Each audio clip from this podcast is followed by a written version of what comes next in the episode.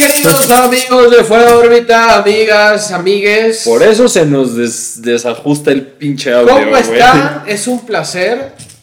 Este, lo del lenguaje inclusivo, mi querido Jack, realmente lo hacemos como parte de una burla que tenemos hacia esos personajes que hablan con ese tipo de palabrejas. No digas mamadas. Dale verga, dejen de hablar así. ¿Y cómo quieres que hable? No, me da igual, la verdad me da igual. ¿Cómo estás? Ya nos vamos a meter al tema del lenguaje ¿Cómo inclusivo. estás? ¿Todo bien? Sí, bien, bien, Bien. No, no, la verdad, si quieren hablar con lenguaje inclusivo, Mucho gusto, amigo. Me da igual. Bienvenido a otro capítulo. me da lo mismo. Lalo, lo bienvenido. Bienvenido. Bienvenido. Bienvenides a Fuera de Pero órbita. bueno, no, ya, es un poco por chingar. Ya en algún momento haremos algún capítulo de, de lenguaje inclusivo. Traeremos a alguien experto en lenguaje inclusivo. Que el otro día te preguntaba, ¿de verdad? ¿Existe alguien que, experto en lenguaje, así, licenciatura en lenguaje inclusivo? No, güey. Güey, te voy a decir, los grandes este, perseguidores del lenguaje, del idioma español, los escritores, periodistas, o sea, gente que vive del, del léxico y del lenguaje, eh, Están la gran mayoría está muy emputado con el lenguaje inclusivo. Yo sé. Y yo, yo sé. Y yo lo entiendo. muy. No, ya lo dije varias veces. No sé si estoy de acuerdo y hasta dónde estoy de acuerdo. O sea, hay como varias barreras, pero dejémoslo Dejémoslo ahí. ahí para vamos- cuando hagamos ese capítulo. Vamos a algún día un capítulo. Hoy vamos a hablar de por qué los mexicanos somos unos pendejos. Nada, es decir, ¿por qué los mexicanos no tenemos éxito? Eso no es algo que pienso yo, Tampoco es algo que piense yo. pero La verdad es que Es parte del, del colectivo, ¿no? del folclor. Del, del folclore. del folclore mexa que es siempre, ah, o eres mexicano, eh, seguramente eres un huevón, seguramente te gusta robar, seguramente eres un tranza, mil madres que nos inventamos, pues somos una sociedad que está hermanada, ya sabes, que realmente sí está hermanada, o sea, ¿A qué te refieres con hermanada? ahorita antes de, de entrar eh, al, al aire, iba a decir, pinche mamador, antes de entrar a grabar, estaba el club de moto de, de nuestro productor Lalo, y alguien decía algo que pues, es bastante cierto, de, "Güey, los mexicanos, si de repente se le están haciendo de pedo a tu cuate, Todos van a todos van a ir a romperle a la madre al otro güey. 100%. Si hay un mexicano que le dicen, este, ah, pinche mexicano de mierda, ah, sí, güey, y salen 40 y le van a romper la madre a ese.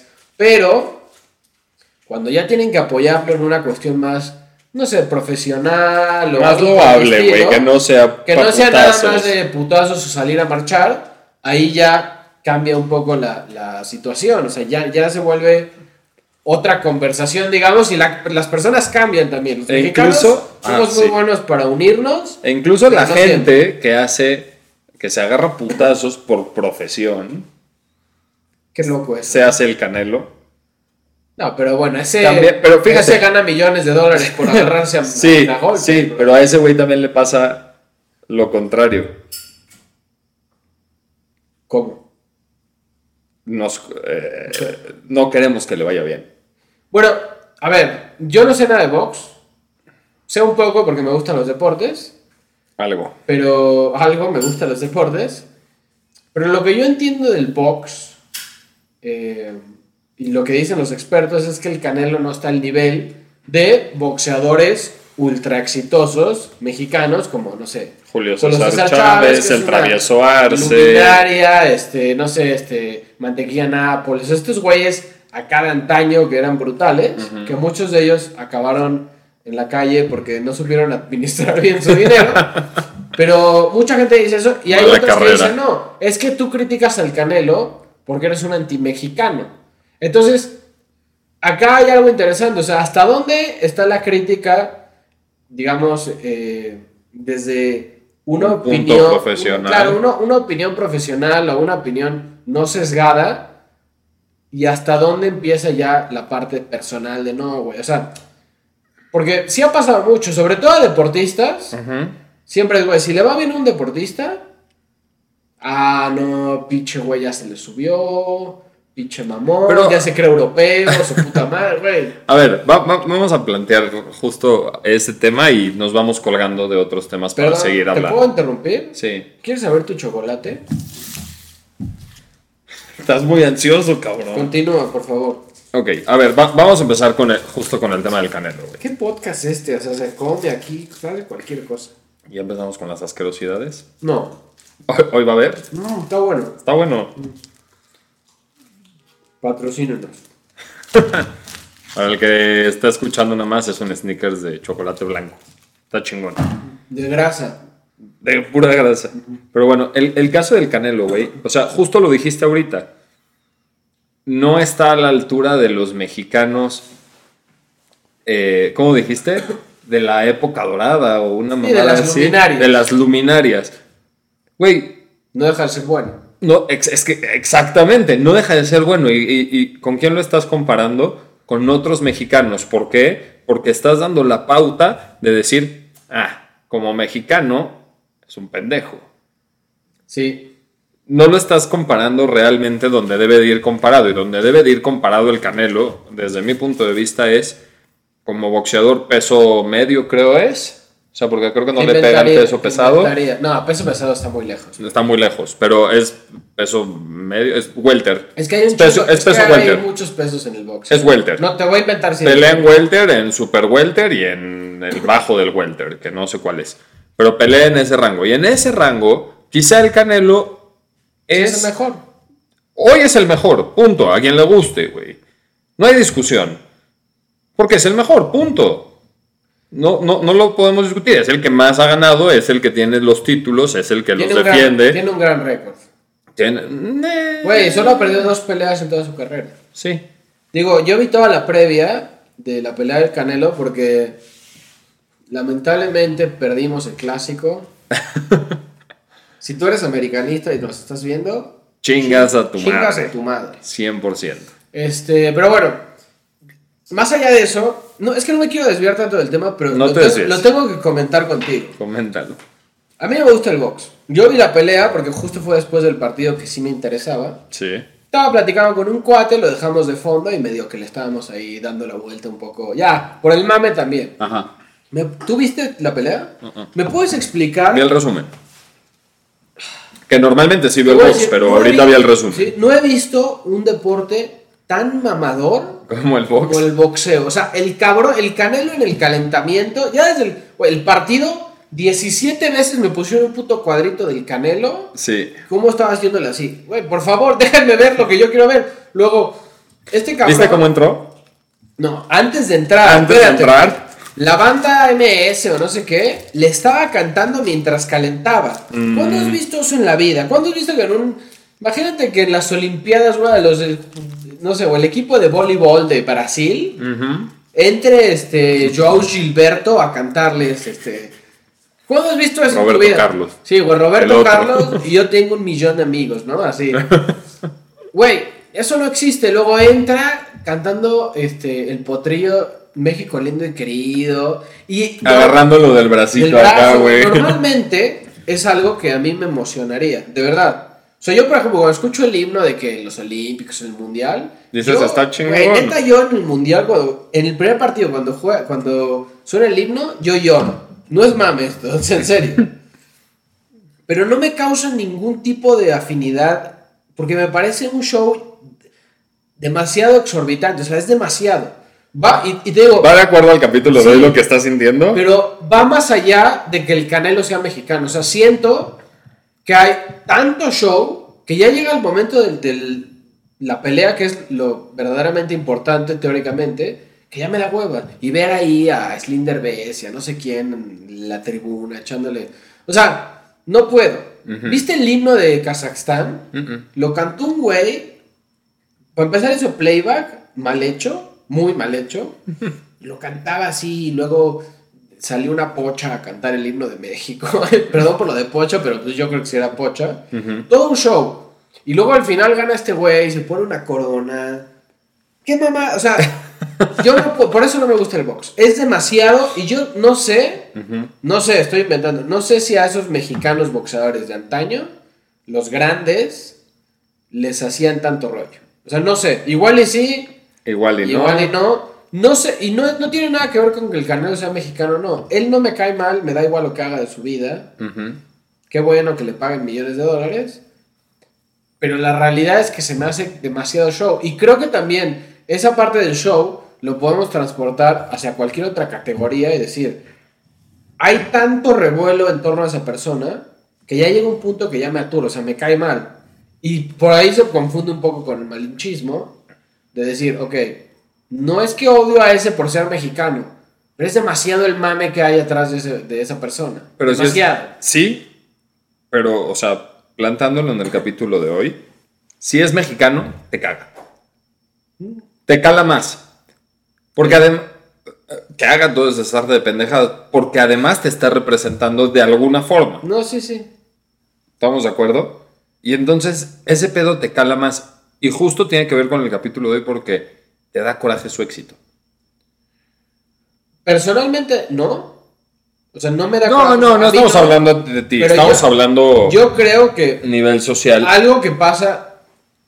Que digo, todo lo que vamos a decir es algo que ciertamente está como contextualizado en la opinión popular, digamos. O sea, no es que nosotros tenemos la verdad absoluta de eso.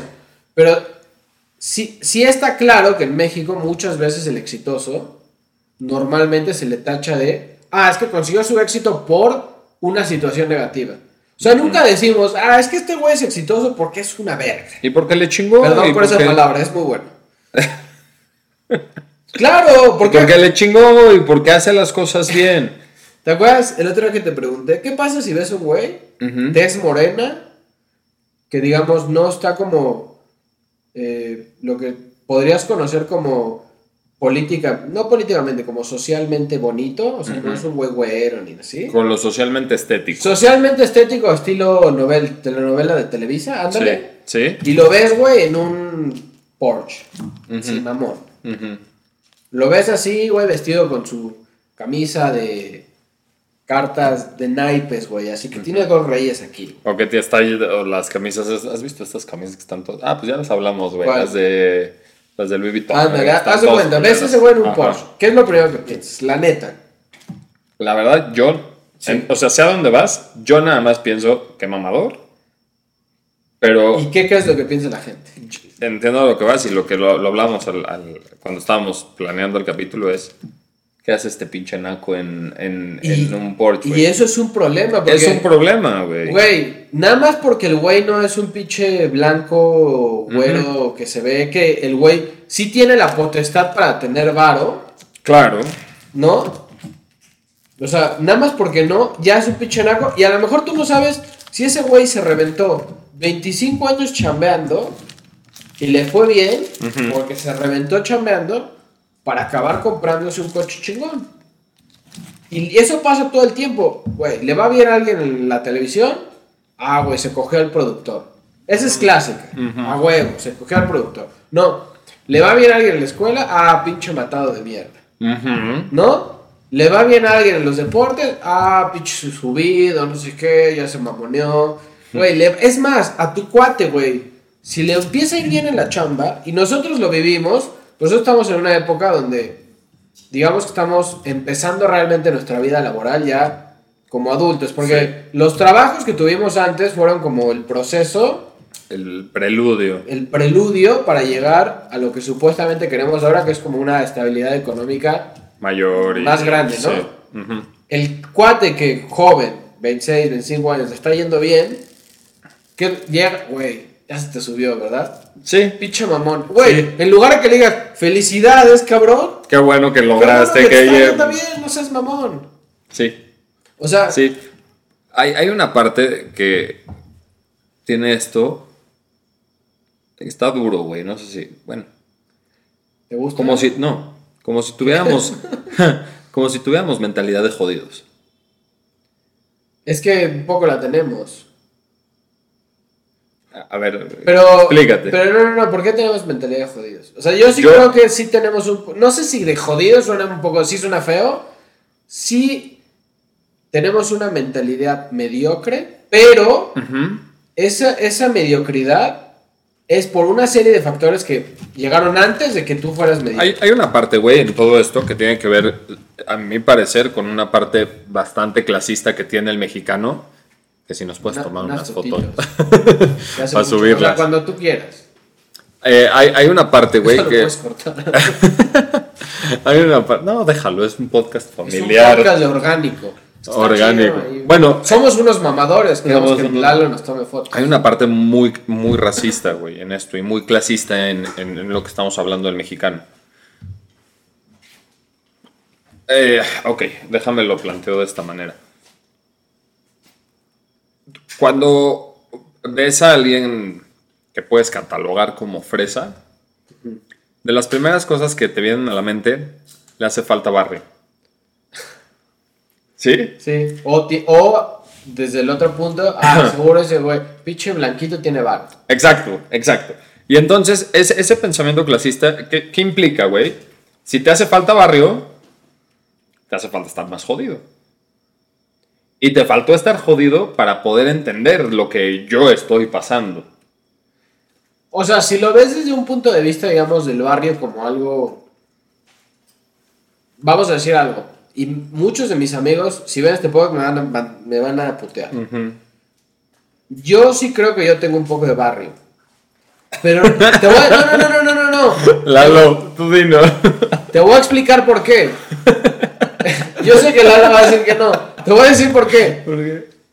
Si ves el punto de. O sea, si lo ves desde un punto de vista de tener barrio, es haber vivido en condiciones adversas, vivir en una colonia popular, sí. este, tener. Bueno, ya lo dije, condiciones económicas que no, no son favorables. Sí. Y realmente entender ese, ese concepto como tener barrio, claramente no lo tengo. La verdad, la verdad es que no lo tengo.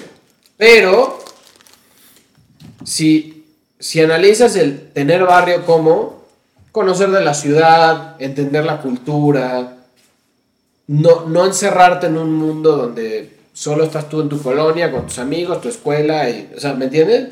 No, no estar burbujeado, o sea, no vivir en, ya sabes, la, la burbuja. En la burbuja. Yo creo que eso también es un poco tener barrio. Sé, sé a dónde va eh, esa, esa frase. Es que esa frase, Esa va hacia, va hacia ese lugar. eh, eh, No va donde tú estás diciendo. no, pero yo lo veo como un poco güey. así también. O sea, el que yo, por ejemplo, sepa mucho de, no sé, de gastronomía. ¿qué digo? No sé si sé mucho, pero conozco. Conoces.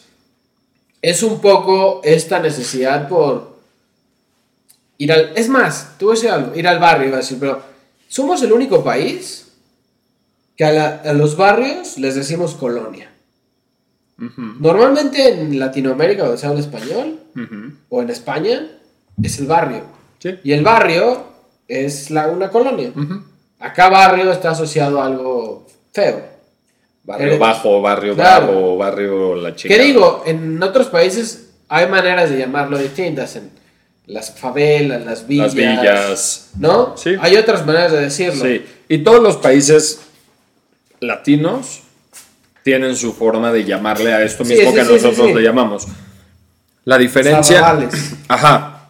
La diferencia es que de lo que yo conozco al menos, y, y creo que conozco bastante de Latinoamérica, la Ah, gente. Pinche mamón. No, no, no por mamán, güey. Pero la gente, la gente. Eso es de. Ah, pinche mamón. ya se le subió porque conoce tres países. No, sé. No, la gente, la gente no quiere pertenecer a ese círculo. ¿Al círculo mamón? No al otro. ¿Al círculo barrio? No, Exacto. Como que, como que te, te- te da pena. Te da pena decir en Argentina, güey, que te digan que eres villero. Es un insulto. Es un insulto. De hecho, un insulto. eh, O sea, en Argentina, por ejemplo, existe el, el- el término negro como algo positivo. Ajá. Negrito. Hay muchos que le dicen negro de cariño. Pero al mismo tiempo está el negro, que es el negro. Es- el de- y, es un- y el de- también es, un insulto. Y en, y, en, y en- y en Uruguay está el plancha, y en Brasil también hay, hay sus, sus ver, variaciones. ¿cómo de, es que en Brasil. vari- es que en Brasil hay varias, güey. Depende de la, este, ¿qué depende de la región. Neymar. Depende de la región. ¿Cómo dirías Naco tú en portugués? A ver, es que Naco ni siquiera lo uso en español, güey. No, pero ¿cómo sería en portugués? No tengo idea. Para mí es chasis. ¿Chasis? ¿Como del coche? ¿El chasis? El chasis. ¿Chasis? no. Como chases. Pues Así, así me lo Ahora- enseñaron a mí, güey. Pero es no, muy. pero sí, bueno, en todos pero X, no importa. existe ese concepto, pero- Y, a- y acá, güey, que te digan, no, güey, te sobra barrio. Puta, güey, es hasta un pinche halago. Y es algo de lo que sentirse orgulloso que te sobre barrio. Puede Es real, güey. ¿Qué digo? Haber nacido en el barrio, llamado el barrio como lo conocemos en México, no Ajá. es necesariamente algo que esté mal. Simplemente es el lugar donde te tocó nacer. El punto es, ¿qué hacemos con el barrio? Ujú. Nos vamos a quedar toda la vida en el barrio y sin aspiraciones, como la mayoría de los del barrio. Y, a- y ahí va mi comentario, o sea, porque a lo mejor esto se podría malentender. Sí, claro. decir, es que ser de barrio está, está mal, implica que vas Implica a estar en, en condiciones precarias y y, que co- siempre y seguir en condiciones Que precarias. la, la gran mayoría de la gente que nace en condiciones adversas económicas, por ejemplo, en México, Ujú, la gran mayoría termina su vida de la misma manera o a lo mejor un poquitito mejor. ujú. Pero ahí va. Tú por haber nacido en el barrio ya estás un poco condenado, cierto, pero pues también es por una serie de factores que este país ha hecho que esa gente no pueda salir. Estoy Porque. México no es un país, digamos, aspiracional. O sea, o bueno, a lo mejor sí es aspiracional, pero des- desde la televisión, güey. Desde Televisa, ahorita a lo mejor ya no tanto, pero desde Netflix, esa es nuestra aspiración y sabemos que no lo vamos a lograr. La verdad, hoy en día existen otro tipo de Yo aspiraciones. no creo que México es un país aspiracional. Hacia ese tipo de vida, sí. No, güey. Pero nunca llegan a eso igual. Nada más No. es tu aspiración mental, pero nunca vas a llegar a eso. Hoy Yo- en yo día creo que es las- un poco más terrenal. Yo creo que las novelas y todo el tema Televisa y todo eso dejó de ser aspiracional hace mucho. No, bueno, por eso Hoy en digo, día es un. Cambió. Es, es un mero entretenimiento y ya. Te voy a decir por qué. A mí me tocó ir. La última vez que fui a estas madres que hago de, de apoyo en situaciones de desastres naturales fue hace dos semanas. ¿Qué digo? Si vas a un desastre natural y llegas tú a ayudarme, güey, no mames que me caiga otro terremoto o algo, ¿no? Porque la verdad, Es una broma, pendejo. Deja que te pase a ver si te ayudo, culero. si me pasa un terremoto, Ah. ya pasó hace poco. ¿Qué pedo, ¿Qué pedo con este país? ¿Qué pedo con este país, güey? ¿Cuál es tu opinión de los terremotos? No podemos tener tan mala Estás en, estás en la zona bárbara de Regil ¿Qué de... dice Bárbara de Regil? Ah, ¿no sabes? No. Bárbara de Regil dice que nosotros lo proyectamos, es todo como del FUA, lo proyectamos al universo y al universo nos lo regresa. Bueno, mira, te voy a decir. Hay mucha gente que piensa, que cree mucho en la energía. Yo no. Eso, Y eso. mucha gente dice, tanto es nuestra cabeza hacia la energía de, güey, es que hoy pasó, y ya pasó dos veces, y tres, y cuatro. Si fuera eso, o sea, si ese es el principio de acción, la selección nacional ganaría cada mundial. Pero es que ganar, podría ganar entonces cualquiera. No, no, no, por eso yo no creo. más, más, el que junte más energía. Por eso yo no creo en eso. Por eso. no, que no, sea no. Goku, güey. Por eso lo primero que dije es, yo no creo en eso. Digo, por más de que todo el mundo diga, ah, que no tiemble, que no tiemble, igual puede pasar.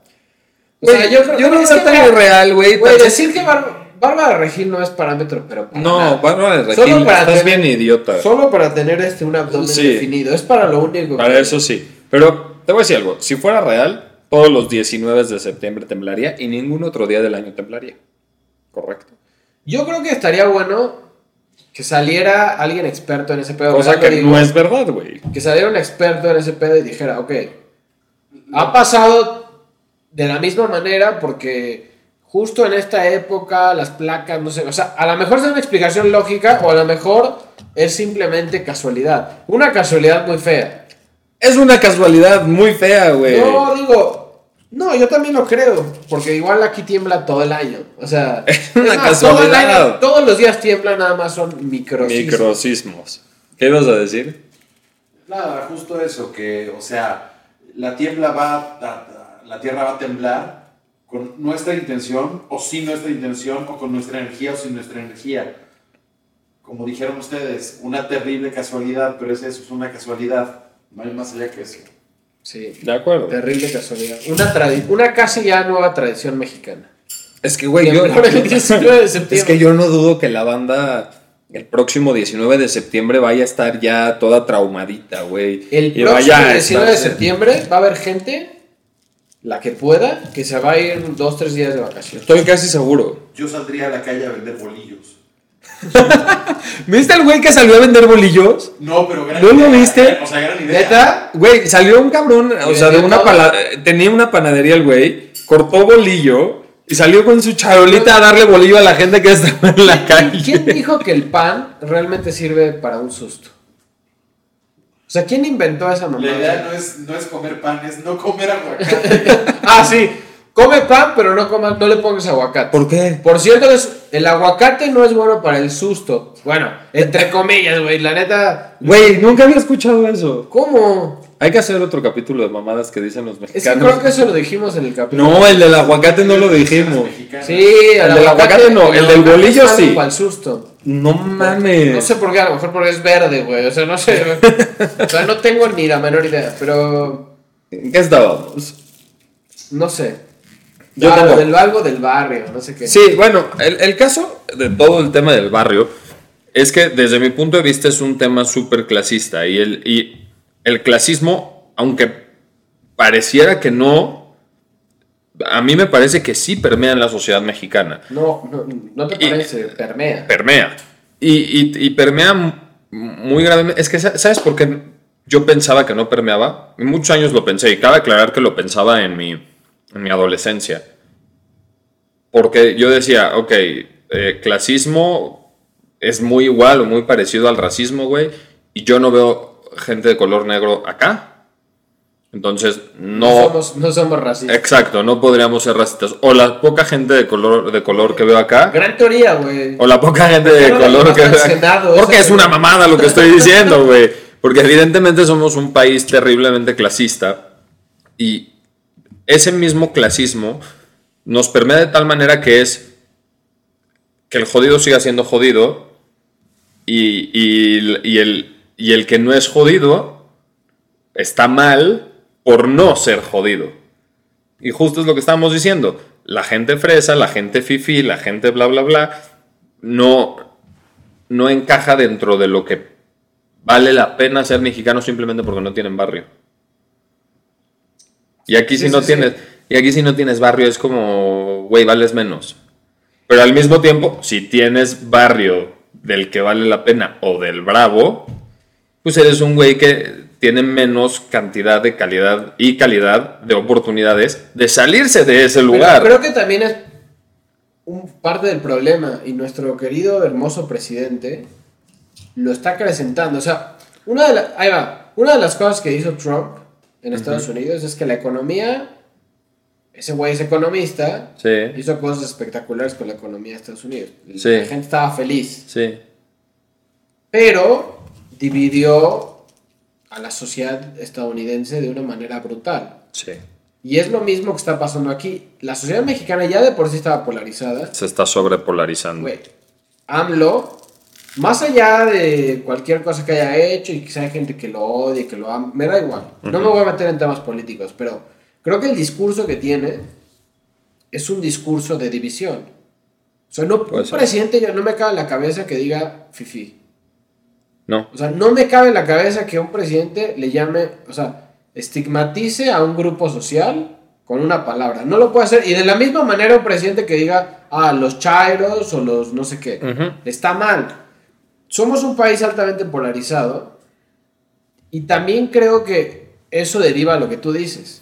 Llama- Y- pero también, a ver, las familias más ricas de México, Sí. si lo analizas, la gran mayoría ni siquiera es de origen mexicano. Eso no lo sé. Güey, Eso no lo sé. O sea, de facto no lo sé. ¿Cuál es, el- cuál es el güey más rico de, de México? Carlos Slim, Carlos Slim. ¿Es mexicano? Sí. Sí. Su papá no era mexicano. ¿no? No, son Ok. libaneses. Ok. Por ejemplo. tercera generación, tal vez. Puede ok. ser que tercera. Pero como que si lo analizas, no sé, los españoles, los paisanos, los judíos, todos llegaron en su barquito a México a buscar la chance. Entonces, digo, hab- habría que platicarlo con un sociólogo, un antropólogo algo. Pero yo creo que esta, esta, o sea, esto sí deriva hacia algo más allá que simplemente esas personas sean las que sí tengan varo y los otros no. O sea, de- hay una razón inmersa. Por ejemplo, yo cuando estaba en la prepa, fui a, digamos, a dar como una especie de servicio social, que yo también soy una buena persona. No, la verdad es que me, Ah, pues estábamos hablando de me eso. obligaban. Estábamos hablando de eso, ya no lo terminé, pero vas. Me- un servicio social en una un tipo una casa donde había gente tipo chavos jóvenes que, que tenían problemas de adicción que estaban metidos en pandillas así y entraban ahí como para salir de ese rollo y yo daba clases de guitarra como tú comprenderás nada más tú no eras un ex drogadicto No. pandillero sí pareces Pandillero sí parezco, Sí pero no soy. Nada más me traes tu suétercito. Ya de me no está diciendo qué, que parezco de Tu suétercito de American Eagle. Pero tú podrías ser pandillero desde algún este barrio ahí bajo de, de Lyon o algo así. güey. ¿Viste? O sea, te lo elevé, güey. Es un pandillero francés. Sin problema podría ser. Pero bueno, después de toda esta estupidez, Oui. les daba clases de guitarra y les decía, a ver, un día no me acuerdo por qué les digo, ¿cuál es su aspiración? O sea, el sueño más cabrón que ¿Tú tengo. se los dijiste? Sí. Pues quería ver, güey, porque estábamos hablando de las canciones y no sé qué. No me acuerdo exactamente, pero el único que me dijo algo como más elevado fue uno que quería tener su taxi y trabajar del taxi y con eso mantener a su familia. El único. Esa no puede ser la aspiración. No, a ver, no quiere decir que taxista esté, mal. No, no está mal. O sea, no está mal ser taxista. No. Son unos cafres y todo lo que tú quieras, Ajá. pero no está mal ser taxista per se. El punto es, ¿por qué nadie dijo algo un poquito más allá? Porque este país, Está fuera de sus posibilidades. claro, los, güey. los ha condenado, ha condenado a la gente a de que no, no ve más allá de sus horizontes. Pero eso no es culpa de la sociedad, eso es culpa de cómo estamos educando este país. En general todos, Sí. pero digo, los que rigen el pedo, el gobierno, la gente que se, que se encarga de las partes educativas del país, pues es gente que vale pura verga, la Pues, verdad. pues sí, pero también depende mucho del contexto en donde te estés desarrollando. Y hay veces que eso no es lo que permea. Te voy a dar el ejemplo, justo el que iba a dar hace rato cuando nos fuimos antes de los temblores.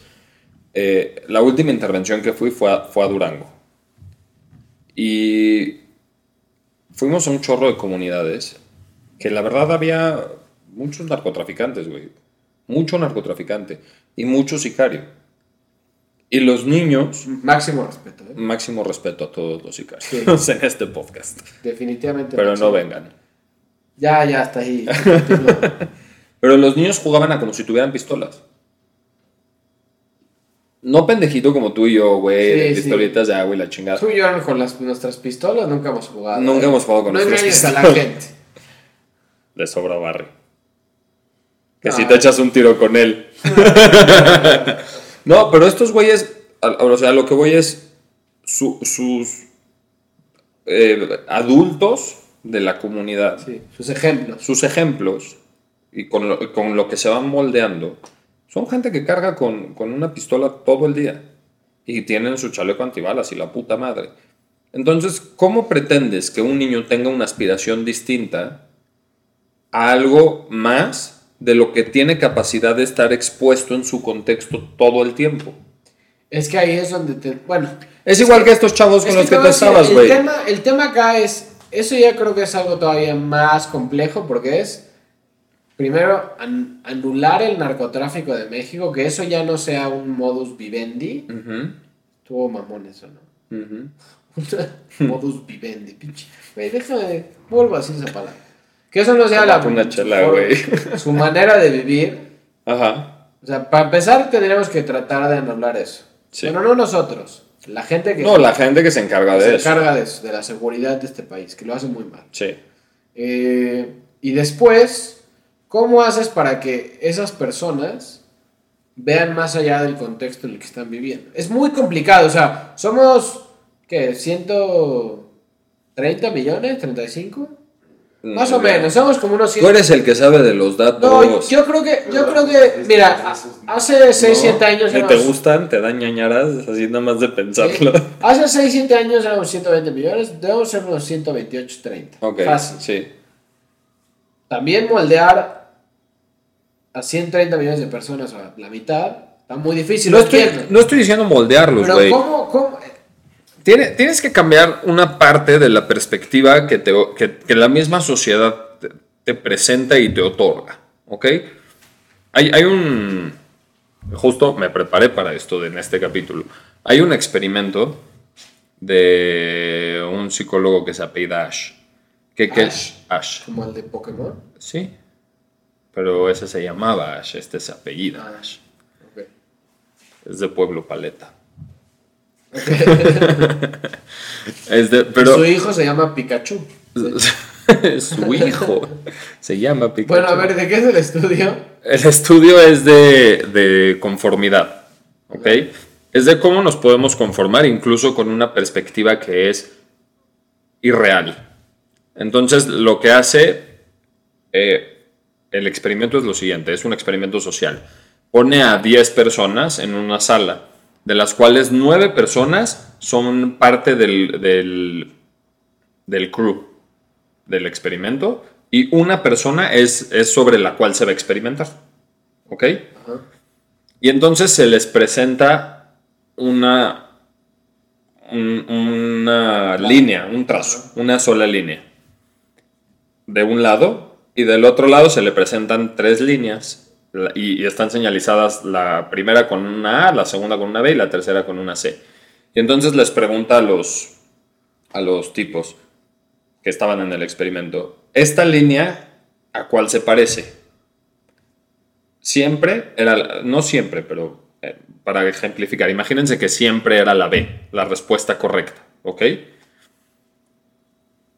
Y preguntaban en línea, el, del 1 al 9 eran parte del experimento y el 10 era el al, al que le estaban aplicando, el externo. Todos decían a la, A, a la, A, a la, A, a la, y cuando llegaban al último, decía la A. Sí, es como, digamos, en términos coloquiales, un borrego. Es un borrego, sigue- es... Sigues a la corriente. Correcto, es la conformidad que se genera en el individuo para poder ser aceptado dentro de un grupo, porque de pronto alzar la voz a ese nivel y decir, no, no estoy de acuerdo, güey, es distinto de lo que todos dicen y yo tengo mi propia perspectiva y opinión, es muy complicado. Se te echa todo el mundo encima. No es tan fácil. Y yo he caído en esa madre. Yo también he caído en, de pronto, no estar de acuerdo con algo, pero ceder. Es más, ¿sabes algo todavía más loco? En algunos contextos desfavorables, a veces el exitoso, o sea, el que salió de eso, es visto como algo malo.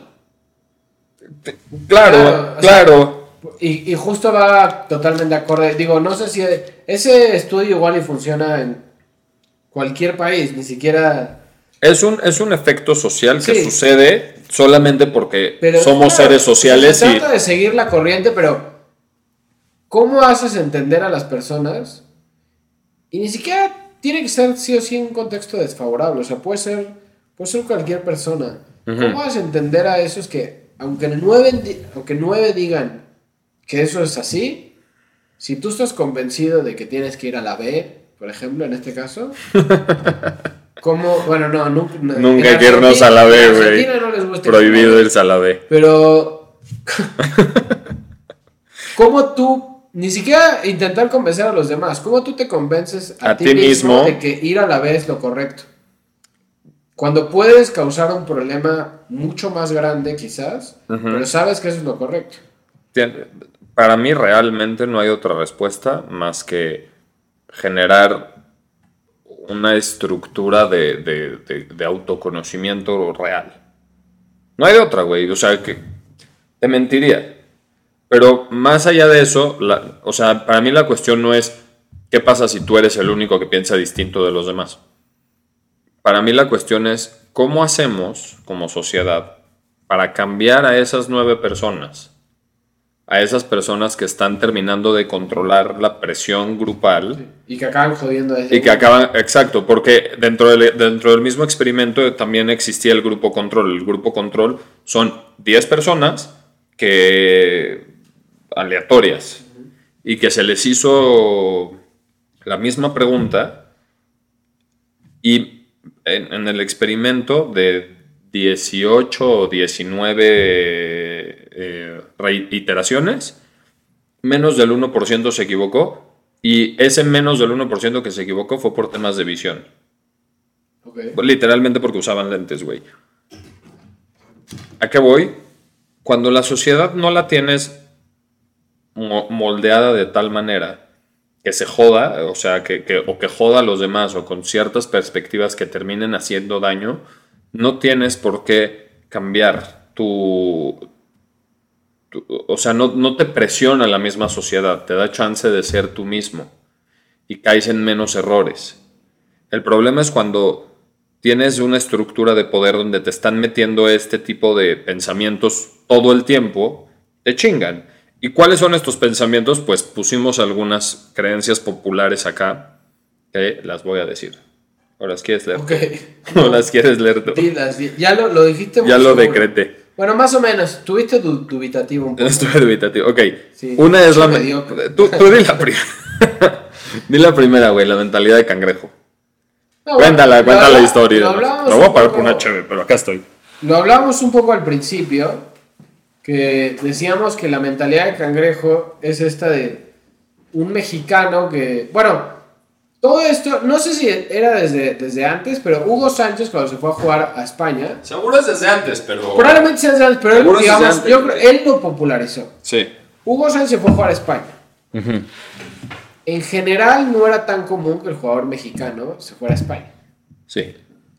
Entonces, él vivió una adversidad muy grande, porque cuando llegó le decían indio y bueno, una ensarta de cosas que este, o sea, no vale la pena ni, ni agregar demasiado en eso, pero él sobrepasó la adversidad y se volvió un jugador ultra exitoso y en algún momento dijo, es que los mexicanos somos cangrejos. ¿Por qué? Porque... ¿A qué se refiere con- el término de que cangrejo? vamos contra la corriente, literal, vamos hacia atrás. No contra la corriente, vamos, caminamos hacia atrás. O sea, vemos a alguien que sea exitoso, lo queremos echar para atrás en lugar de echarlo para adelante. Como debería de ser. Porque además, una cosa que me parece clarísima, que eso es algo que yo le admiro, por ejemplo, a la gente de, de Estados Unidos, por lo menos en las ciudades donde yo viví, yo te puedo decir que el... Hoy en día hay un término muy popular que es el coworking, Sí. ¿no? Sí. Que es esta parte de, ok, nosotros tenemos negocios distintos, pero de alguna manera podemos trabajar en conjunto, si es que así se da. No, O sea, el coworking es espacios. pero no, no, me refiero, o sea, entiendo el concepto coworking del espacio, Ajá. pero el coworking ya como en, en práctica es esta práctica, valga la redundancia, de si yo tengo un negocio y, y tú también y, y congeniamos, aunque no tengamos nada que ver uno con el otro, podemos unirnos Para, para ser exitosos los dos. Eso, por ejemplo, yo lo vi mucho. Desde términos gastronómicos, de güey, yo tengo un barecito. O sea, en a- Estados Unidos eso es común y... en la ciudad donde yo viví, sí. Ok. En Austin, que estuve ahí un rato, era mucho de, ¿sabes qué? Yo tengo un barecito, ah, dile al del food truck, que este, si le compran a ellos, tienen no sé qué acá, o sea, como que había mucho ese rollo. Ujú. Si yo tengo este, una productora, bueno, dile estos, o sea, lo vi muchas veces. Mucha onda de nos apoyamos. Hay una cosa que falta mucho acá también. Y, y la verdad, mira, como sociedad yo 100% prefiero a los mexicanos. Realmente lo digo, y no es por quedar bien con nadie. Y no es porque yo sea mexicano. Yo prefiero a la sociedad mexicana en esencia. ¿Que la sociedad gringa o en general? Mucho más, en, en todo. Ok. O sea, yo creo que nosotros somos mucho más divertidos. O sea, tenemos otro, Sentido de sí, vida. otro sentido de cómo vivir la vida. No es que nosotros estemos bien y ellos mal, simplemente a mí me gusta más. Ajá. Pero lo que ellos tienen es un- una capacidad de honestidad y de creer en el otro, que acá eso es muy difícil de lograr. Porque acá estamos acostumbrados a que sabes que si le das tantito el pie a, a, a alguien, Si les tiras la mano, bueno, ¿Te referías? Si, si, si le, si le das la mano, perdón, te dicen que pie. te va a tomar el pie o que te, te tira, ¿no? Ujú. Es una frase muy popular, Sí. tiene algo de certeza. Yo, la verdad, soy un poco confiado y a veces me dicen, eres demasiado confiado. No sé si soy en exceso, pero no sé, o sea, a mí me gusta confiar en la gente. Si después, digo, no todo el No tiempo, no todo el tiempo, ¿no? Pero mi punto es, estos güeyes, no sé, por ejemplo, en Estados Unidos es muy popular el rollo de pagar taxes, de pagar eh, impuestos. Es algo elemental. Tú eres un buen ciudadano si pagas impuestos. Entonces, cada X, en abril, es la declaración de impuestos anual. Ujú. Vas, declaras tus impuestos.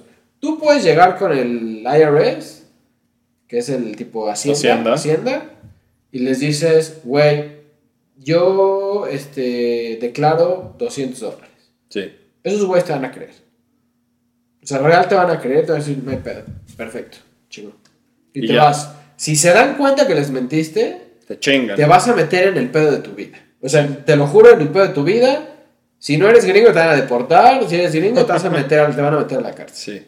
O no sé, bueno, no sé a la cárcel, pero vas a meterte Vas a tener un pedo. Entonces, este rollo de honestidad no sé si no pasa acá. Aquí al revés. Acá desconfiamos de todos. Pero también porque muchos de los organismos que, que regulan el país, como por ejemplo la policía, tú dime si le crees a un policía. Pero yo creo que más allá de eso es porque se ha generado otra de las frases en el colectivo que es, y lo escuchamos desde toda la vida, el que no tranza no avanza. Yo creo Y que es eso lo una- inventó algún político. Pero es una realidad que cree el mexicano, güey. De verdad cree que, que si no tranza a la gente y si no los hace patos, si no se Sí, los chinga o la chingada, no tiene posibilidades de crecimiento. Y empezamos a actuar con respecto a ese pensamiento y a esa A creencia. ver, te, te voy a preguntar algo. Sí. ¿Tú crees que el regateo es intentar... El regateo, si alguien nos ve de otro país, es intentar que si alguien te vende algo, que te dé un menor precio, generalmente, ¿no? Sí. ¿Tú crees que el regateo es una manera de hacer pendejo al otro o tratar de hacer pendejo al otro o simplemente es un acuerdo? Es una negociación. ¿Tú crees que el regateo Es una negociación. puede ser? Es una negociación y ya, güey. No sé si se regatea en todos los países, pero No tengo ni idea. ¿Tú sabes? los mexicanos somos buenos para regatear. No sé si en todos los países, sí es por ejemplo muy tradicional en ciertas culturas semitas. Sí, eso es cierto. Este, los turcos, que al final de cuentas no son semitas, también tienen algo, algo de eso. Los árabes en general son bastante este, regateadores. Exacto. Y son buenos para vender, también son buenos vendedores. Sí. Pero no pienso, o sea, por ejemplo, justamente pensando en que hay otras sociedades en donde sucede, no, no, no pienso que sean eh, trácala, güey. No, no, no, o sea, O sea, te lo decía porque igual y desde el momento que tú compras algo, el regateo está chido, o sea, no lo veo como algo malo. En el momento que tú compras algo ya estás siempre intentando sacar una ventaja. Que igual y no la vas a tener, porque ese güey que te vende la tela en la calle, el tapete. Ese güey, a lo mejor el tapete, no sé, güey, le costó hacerlo 10 pesos y te lo vende a 500. Ujú. Entonces, si tú se lo compras a 400, a lo mejor igual te terminó también este, vendiendo cuatro veces más, de, o sea, más de cuatro veces lo que cuesta, ¿me entiendes? Ujú. Pero a lo que iba con esto no es tanto el regateo como tal. Está chido, o sea, Ujú. yo no soy ¿Qué tan buen regateador, es esta parte de intentar sacarle ventaja siempre desde el principio, o sea... Es que no creo que esté mal querer sacarle ventaja. Incluso, nunca, en ningún contexto, bueno, no, Sí. estoy diciendo una mamada. Creo que realmente está bien que queramos sacar ventaja. O sea, habla de, de- de- de- un tema de ambición. Me parece la ambición una cualidad buena, güey, porque te- es, es algo que te empuja Hasta a cierto querer. punto, ¿no? Hasta cierto punto, evidentemente, es una cualidad que te empuja a querer más y te motiva a, a- a salir a probar cosas distintas. En el caso específico del regateo, no, no creo que esté mal. No, no, no, lo decía como. Ya en el y, caso- que- y el güey que vende, que te lo vende 10 veces más caro, Ta- tampoco. está en su derecho. Está en su derecho, güey. Si lo compras, o sea, güey, Es lo que hablamos el, el pinche capítulo. teléfono que tengas, realmente cuesta muy poco eh, dinero hacerlo y te lo venden muy caro. Claro, claro. Y, y, güey, te están sacando ventaja de eso. No creo que tampoco esté mal sacar ventaja de eso. Pero lo falluca sí. Pero si sabes qué es. Pero es que cuando sí sabes qué es. Si alguien te dice, güey, ah, generalmente sabes, ¿no?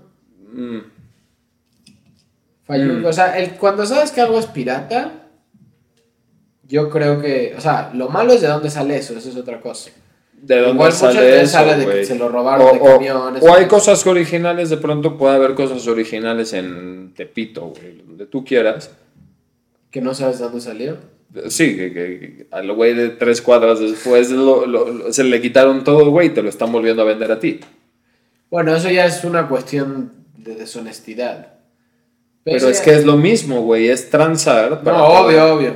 Es me chingo a alguien Me para, chingo yo, a alguien, para yo vender y, y- y y después ganar más. Y luego tú pusiste otra frase que es, el que es chingón es un pendejo. Bueno, eso ya lo hablamos mucho. A es ver, esto de ¿a que qué te refieres? Es esta, no, ya lo hablamos hace un ratito, dijimos, ah, ¿te va bien? Ah, seguramente se la mamaste al jefe. Este, Ah, ya, ¿sabes? ok, Ah, ¿Te va bien? Ah, ya O sea, no eres capaz de generar las cosas por ti mismo, No eres- es más, normalmente, y me ha pasado, cuando Ujú. te despiden de un trabajo, ¿qué es lo primero que piensas? Mi jefe es un pendejo. Sí. Se, se la perdieron, yo soy un chingón, bla, bla, bla. Qué bueno que eres un chingón. Pero a lo mejor en el momento es parte de la calentura. Pero creo que también después, un poco más frío, deberías de decir, ok, hice esto, esto, esto mal, y quizá no estaban tan alejados de la realidad. Igual lo podrías tomar más como un aprendizaje de decir, ok, es difícil, ¿eh? O sea, acá también a veces decimos, puta, como si nosotros fuéramos los, los genios y los poseedores de la De verdad, la absoluta. También nos ha pasado, Sí. y la neta es que seguramente hicimos la misma pendejada y por eso lo estamos diciendo aquí. Pero igual Sí. te digo, ya más frío, puedo decir, ok, esto es un aprendizaje, mi próximo trabajo ya no voy a cometer estos errores, o no voy a buscar un trabajo así, o algo, algo que le pueda sacar. Pero generalmente siempre el, el no éxito, el fracaso, es que fracaso... no La falta de éxito. La falta de éxito generalmente la asociamos nunca a nosotros, siempre es. es Culpa de alguien más. Y, y- y de la misma forma al revés, el chingón es porque ese güey hizo algo que nunca, o sea, nunca dices, ah, tiene mérito. El chingón es porque es chingón por alguien más, Ah. tampoco es por sí no mismo. es por méritos, es porque alguien le Ok, ayudó. Ok, puede ser. ok. Ahora, tenemos una última antes de irnos a, antes de irnos a, a desnudándonos. Antes de irnos, Antes de irnos a antes de desnudándonos. irnos, Eh, te digo, existe una creencia popular y, y más hacia afuera de, de México que el mexicano es huevón. Sí. Lo cual es completamente... eh, Es, erróneo. inci- es que, es que, pero es que fíjate lo bizarro, güey. Te dicen que el mexicano es, es huevón, pero al mismo tiempo en México es donde más se trabaja a nivel mundial. No te sé... ¿Sí? Es de los países que más. Podemos O sea, que buscar tiene más, o sea, como más horas de horas de trabajo. Ah, sí, en- eso sí, sí lo creo. Ok. Digo, no lo sé exacto, pero Somos de los países más violentos del mundo sí, y al mismo tiempo somos de los países más felices del mundo. sí. Yo tenía un maestro que decía que no somos felices, somos inconscientes. Es una... Es una La ignorancia es- eh, yo iba a decir eso. Son Justo. Sí, hay tenemos una cierta dosis de ignorancia que creemos Que- que, estamos bien. No, y que nos ayuda a formar parte de nuestra felicidad. Sí. Estará bien, estará mal, pero eh, Es que no termina, sé, pero a ver, termina siendo un- una polaridad demasiado grande. es que está raro México, pensar güey. porque, a ver, eh, países calidad de vida espectacular. Finlandia, Noruega, Suecia, espectaculares. Deberíamos de hacernos un viaje nórdico y hacer un podcast de cada país. Estaría espectacular. Pero ese Depende tipo- de ustedes, ese queridos tipo de países escuchas. donde parece que todo es perfecto y donde la economía es espectacular y donde todo es hermoso, donde la cárcel, güey, es un hotel cinco estrellas, Ujú. tienen unas tasas de suicidios ter- Enormes. terribles. Enormes. Entonces es como, güey, no están tan felices a pesar de que pareciera que tienen todo lo que es Bendita ignorancia. socialmente feliz. Es que no, es que a ver, sí puede ser un poco de ignorancia, pero a veces también, igual, y los mexicanos, o la gente incluso de Latinoamérica, donde no hay unas economías tan sólidas como en otros países, tipo Europa o así, igual y también valorizamos muchas otras cosas que esos güeyes ya la dan por sentada. Es que yo no igual, igual, o sea, no, no sé si todo No lo creo tenemos que ver vaya por ahí, güey. Igual hay algunas cosas que sí le damos un valor un poco más importante que ese sueco No ya sé. sabe que eso va a estar fácil. No sé, güey. Creo que tiene que ver con varias cosas. Dentro de que también somos latinos, güey. El latino es mucho más emocional Sí. en todos los aspectos, tanto para uno como para el otro lado. Pero también está esto. ¿Te acuerdas cuando estábamos armando el capítulo que, que estábamos platicando que si hacíamos un capítulo de depresión y de joda me dijiste, güey, les voy a decir que dejen de estar deprimidos y que se tomen una chela y no sé qué? Sí, sí, sí. bueno, güey, es, es que eso es real. O sea, O sea, no sé por qué yo hablo como resortes. Este, nunca viste. No, bueno, olvida. sí hablas como el resortes. Como resortes. No sé quién es resortes, pero así hablas, No güey. tienes ni idea quién es resortes. ¿Cómo se escapa como alguien que no sabes quién es? ¿Sabes quién es resortes? Alberto Martínez. Claro, como. Hablaste ahorita como si hablara como clavillazo, güey. Así. Así hablas, güey. ¿Así habla o no? Hice una buena imitación ¿Has de él. películas de clavillazo como No, hablaba? güey. Mi gordita. Así. No, ya sé como qué, pero no. Nada, cero. Ya sé Pero como bueno, qué. Pero bueno, decías, ya X, güey. Les digo que se tomen una chela y ya. Pero Digo, es que, Es broma, obviamente. ¿no? evidentemente tú lo dices de broma, güey. Pero en la realidad pasa, güey. Al mexicano le das una cheve y ya está, güey. Ya no hay pedo. Ya acabó el trabajo. Ya. Acá estoy con mi caguama y, ya está. Ah, Es que es muy loco eso porque. O sea, sí estoy de acuerdo Y entonces se, se olvida, o sea, no es que se olvide, güey. Pero es que, eh, no sé, de cierta forma logramos hacer algo chingón por cultura, que es vivir en el presente. Hoy, hoy voy a hablar mucho de Estados Unidos. Creo que ¿Estás de acuerdo? No mucho. He estado, hablando, he estado hablando mucho de Estados Unidos hoy, pero te voy a decir algo. A mí me tocó trabajar con mucha gente, o sea, inmigrante, viste, de esos que van como ¿De buscar dónde? su chance, mexicano, Ajá. buscar su chance. Ah, en Estados Unidos. Estados Unidos. Ajá. Y, o sea, como que algo, un poco de lo que aprendí es, tú prendes el radio en Texas, San Antonio, vamos a decir, San Antonio. Y la calidad, güey, que hay de, de, por ejemplo, los programas en español es espantosa. Ujú. O sea, es como para gente que no estudió ni la primaria. O sea, lo digo con todo respeto. Es una basura el contenido que hay en radio y en televisión en español. En, en- en- en televisión no tanto, porque Telemundo y Univisión... Más no, no, no, ahí va. Son un poquitito más decentes, pero Ajá. igual es un contenido basura. Muy basura. Muy basura. Que mucha gente diría, güey, es para el chicano. ¿Le quieres mandar saludos a la doctora Polo? Bueno, la doctora Polo es toda una... Mis papás estudiaron en- con la doctora Sí, me dijiste. Hace 35 años, yo ni existía. Les dieron ahí su varo y fingieron que no sé qué. Pero bueno. Eh, este ¿Sabes tipo, de, este tipo de... No, la, la de caso cerrado. ¿No? Nunca, la cubana. ¿Ves, ca- ¿Ves Laura en América? Sé que existe. Es algo parecido. Señorita Laura, es, es algo parecido, es una. Es, es un, un Reality. programa, No, es que no es un reality, es un programa hay casos. que hay casos y ella es la abogada y entonces presenta evidencia uno, presenta evidencia el otro, después de presentar cada quien su evidencia, traen a los testigos, siempre es el mismo formato, traen a los testigos, un testigo defiende, el otro el otro, hay unos putazos, a veces entre los que se están peleando, a veces, o sea, no a golpes, los que se están demandando uno al otro, a veces contra los testigos. La doctora arma un desmadre, grita, se enoja, no sé qué, al final pega con su martillo y dice, he dicho, caso cerrado. Sí, sí, sí. Pero dilo como cubano. ¡Caso cerrado! Caso cerrado. No, y, y ¿sabes qué? Yo quiero saber... Y se van, ¿quiénes tranquilos, en paz. Quiero saber quiénes son los escritores de ese programa. Porque se la deben de pasar espectacular. Imagínate inventar historias durante los últimos 35 años, de no sé cuánto años ese programa. Creo que es el programa que Más lleva viejo más de tiempo al aire en Estados Unidos. Güey, pero es que es de verdad una basura. Ah, Entonces bueno. ponen un caso, güey, de que... Sí, güey, mi tío es marciano. Ajá, pendejadas así. Mi tío es marciano, güey, y Se se quiere quiere, coger a mi coger mamá. a mi mamá. Sí, sí, sí. Entonces lo voy a demandar. Por, y, y sí, güey. No, real sí son ese tipo de. Por eso Es real, ¿quiénes es real, güey. esa joya. Aparte, puro palero en el público. Es increíble. Bueno, aquí ibas, güey. Bueno. el radio. Es una mierda el contenido, pero al mismo tiempo me pongo a pensar, a ver, la gente en Estados Unidos va, güey, y no sé, güey, eres jardinero y te, la par- te partes la madre 12 horas trabajando. Sí. Lo único que quieres hacer es llegar a tu casa y ver o escuchar cualquier pendejada que no tenga una construcción súper mamadora y súper profunda. Porque lo único que quieres es pasarla bien y divertirte, ¿me entiendes? Entonces es un poco como la cerveza. Es, yo ya hice mi chamba, yo ya hice lo que tenía que hacer, quiero mi chela.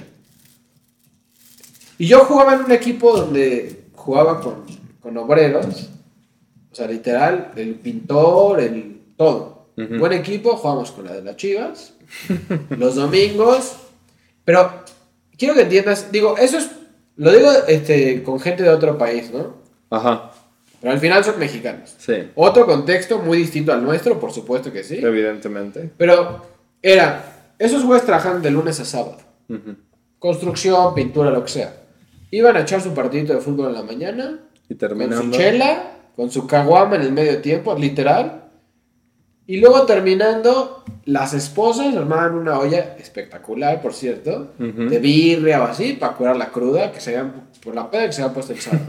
y eso era su vida semana a semana a semana. ¿Por qué? Principalmente para que sus hijos pudieran, Pudieran tener... seguir estudiando y te Claro, güey, es algo hermoso, o sea, es para que pudieran tener una, una vida mucho mejor que la tuvieron ellos. O sea, creo que la, la cuando nuestros papás eran chicos, la, el porcentaje de mejorar la calidad de vida en relación a sus papás, creo que era de 84% o algo así, y ahorita es de 12 o de 8 algo así.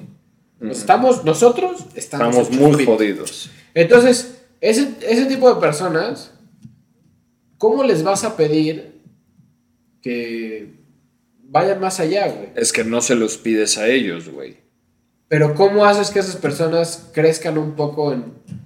Y digo, hablo de Estados Unidos de gente que, ok, trabaja Sí, un entiendo, chingo, pero entiendo. por lo menos se están metiendo en un buen varo. entiendo, Acá pero- es al revés. Acá Entiendo, trabajas un sí. chingo y igual vas a vivir jodido. o Pero sea, se lo pides a la sociedad, cambiando la mentalidad y diciendo, voy a apoyar, voy a aportar, voy a generar algo distinto, me voy, voy a dejar de ver cómo me chingo a los demás, voy a cambiar la perspectiva de cómo, cómo veo a la gente que le empieza a ir bien.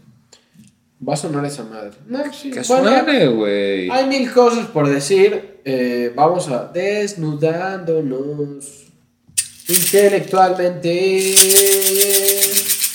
Hasta te hice sonido. Pregunta. ¿Sí? Ah. ¿Quién?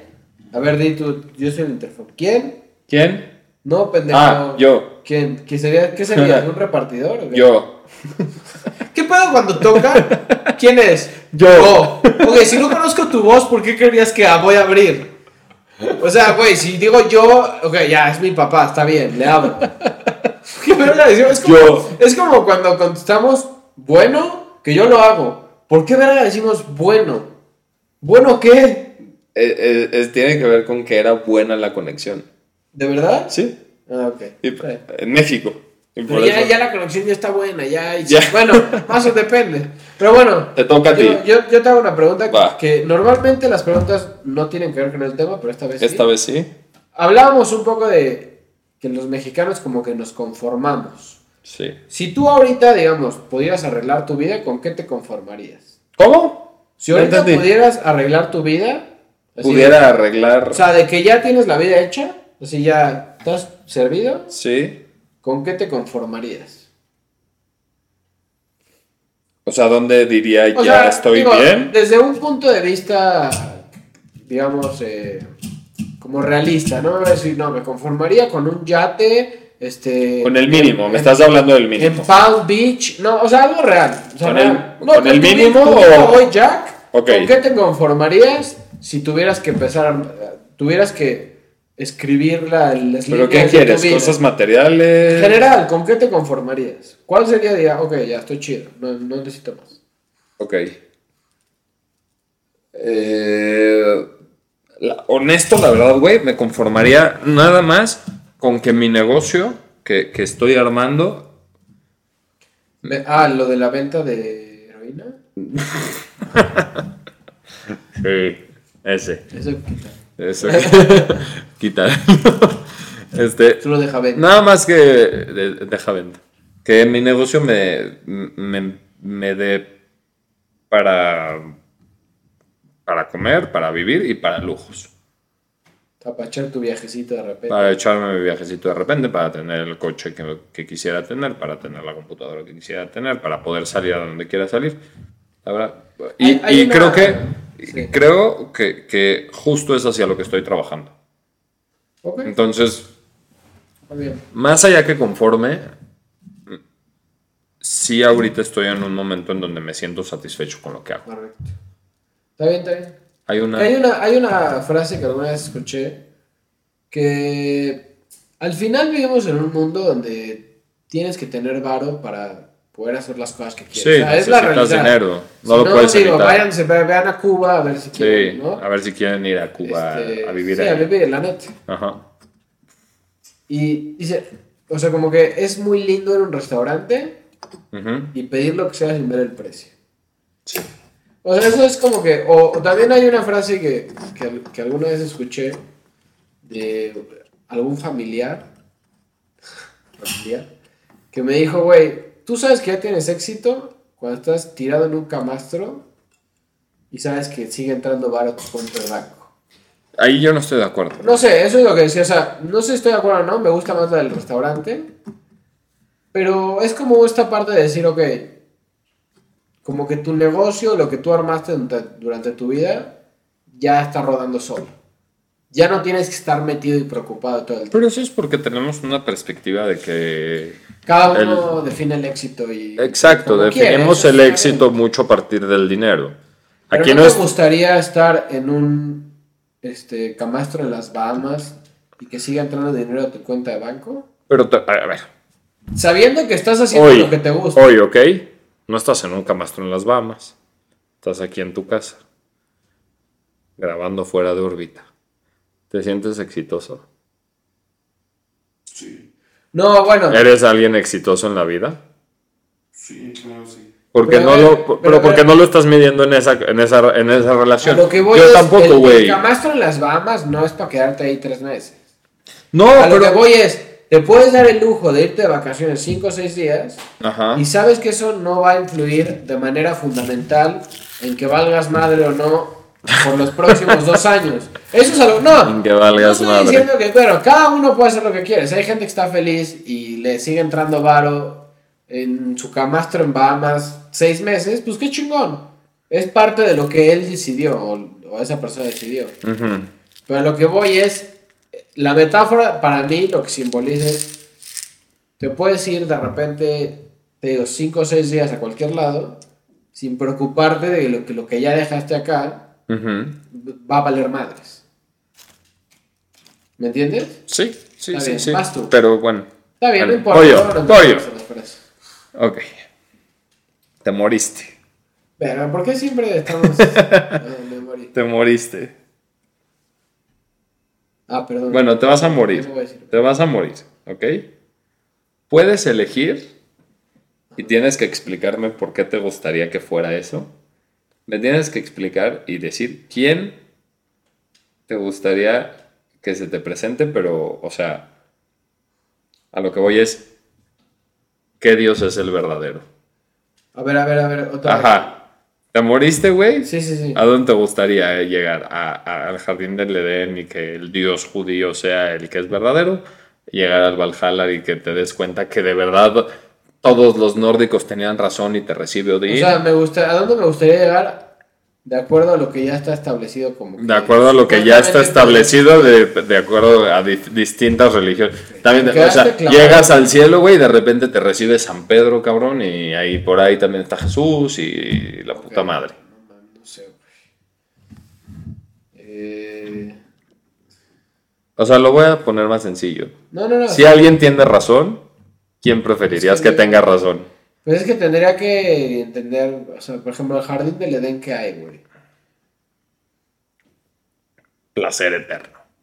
Ya, O güey. sea, yo, me- yo el jardín del Edén me lo imagino como un jardincito con lleno de flores, ya sabes. Con, con Eva bailando desnuda. ¿No? O sea, ah, bueno, puede ser, sí. Puede ser. ese. Con Eva bailando desnuda. Yo creo que Eva estaba guapa, ¿no? No sé. O sea, si, si a ti te preguntan, güey, ¿qué crees? ¿Crees que Eva estaba guapa? Sí, Eva estaba bien chida, sí. ¿Dirías que, güey, la neta sí o no? No sé. Creo que es- Se comió la manzana, güey. sí, güey, pero no había otras Fue mujeres. la primera desertora. Pero no había otras Sí mu- había A ver. Antes de Eva. Lilith. Ah, no pero el nombre. de la que no se dice el nombre, Lilith. Ah, Lilith. Pero eh, raro, ¿no? Es como. Bueno, Porque no, o sea, no, se supone que no era un ser físico, material. Sí. No, no, no, se supone que no, no, no, se supone que es un ser espiritual, güey. Pero eso llegó, ese fue su paso 2. O sea, sí empezó siendo mujer versión 1.0. Eva fue la versión 2.0. Mira, esa no, esa no sé si me la sabía. Yo digo que. Sí, pero, o sea, hasta donde yo tengo entendido, a ver, hasta donde yo tengo entendido, hay distintas visiones. La visión judía dice algo, y la visión católica dice otra cosa, o católica cristiana dice algo distinto. Hasta donde yo tengo entendido, sí hay una versión en donde Lilith no era una. una no, no era un ente físico. Sí existía, pero no era un ente físico, era un ente más volcado hacia lo espiritual. Pues para el próximo capítulo podemos tener discusión bíblica de Lilith. Discu- Sí, nos vamos, síganos en las redes discusión sociales. bíblica de Lilith. Este, vayan a ver fotos de Eva. Y yo creo que Jesús también era un tipo bien parecido. Jesús yo creo que estaba mamado, pelo largo, así chingón. Güero, ojo azul. no, no sé si no era güero, No ¿eh? mames, güey. No era Era, güero, estaba mamado. era, sí. era un híbrido entre tú y yo, moreno, güey. Y Mamado. seguramente no estaba mamado. Güey, yo estoy seguro que Jesús estaba mamado. No tenía nada que hacer, güey. Tenía que hacer ejercicio. No, pendejo. Bueno, fuera de órbita podcast, todas las redes sociales. Nos vemos el próximo miércoles, martes. Que sea rock. Bye. Tienen tela y se ven.